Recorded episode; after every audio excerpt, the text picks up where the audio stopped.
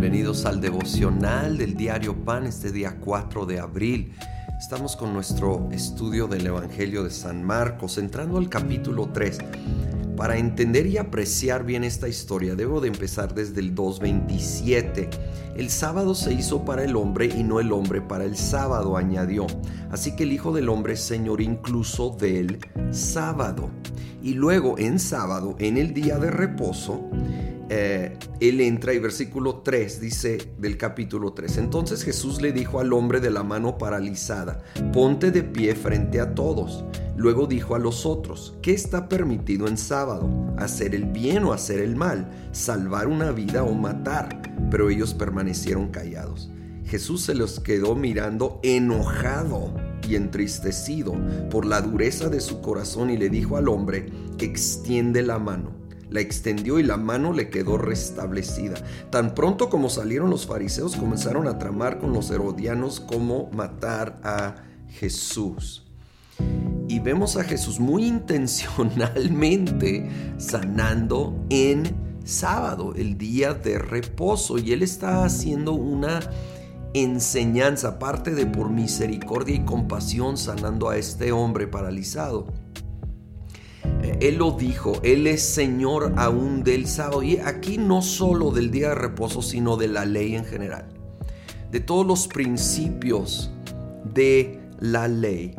Él es Señor de ellos. De hecho, todos ellos apuntaban hacia Él. Eran preparativos para su venida. Pero tristemente algunos toman la preciosa palabra de Dios y su verdad, pero lo pasan por un filtro de legalismo, de reglas, aún tradiciones humanas y de repente en vez de ser una palabra que da vida, es una palabra que mata. De hecho la Biblia misma dice que la letra mata y el espíritu vivifica. Necesitamos pasarlo por el filtro de Jesucristo y Él da vida a esta palabra. Y entonces, entonces, a través de Jesús y su ejemplo y su amor, podemos abrazar la palabra de Dios, que es su palabra y sagrada, infalible, pero con la gracia de Cristo Jesús, entonces podemos hallar esa aplicación y el poder para vivirla, porque nuestras fuerzas no vamos a poder. Y Él aquí hace entender que nunca era la intención, la ley en cuanto al sábado y el día de reposo, eliminar el hacer el bien. Y cuando nosotros estamos interpretando la Biblia de alguna manera que nos, nos limita de hacer el bien, creo que algo no estamos entendiendo claramente y necesitamos verlo. Versículo 13 dice, subió Jesús a una montaña y llamó a los que quiso, los cuales se reunieron con él. Eh, en este pasaje paralelo en Lucas menciona que pasó la noche orando en esa montaña antes de llamar a los que serían sus doce discípulos más allegados. Y nos muestra la importancia de orar antes de tomar decisiones importantes. Toma el tiempo y tal vez tú dices, ay, pues yo oro y como que no oigo de Dios. Mira, no te preocupes ni te presiones a oír. Toma el tiempo de simplemente ponerlo en manos de Dios.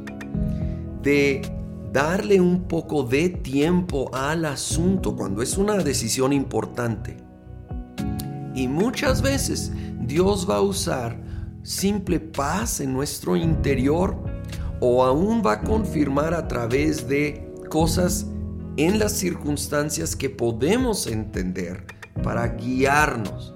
Pero muchas veces tomamos decisiones importantes sin tomar el tiempo de platicar con Él y darle la oportunidad de guiarnos. Señor, gracias que tú eres el Señor por encima no solo del sábado, de todo.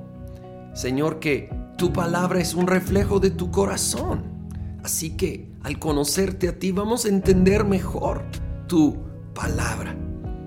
Guíanos, guíanos, Señor, en nuestra vida diaria, sobre todo en esas decisiones importantes que tenemos que tomar. Ayúdanos a ser cada vez más sensibles a tu dirección, a esa paz en nuestro interior cuando vamos por buen camino o la ausencia de paz cuando nos quieres frenar.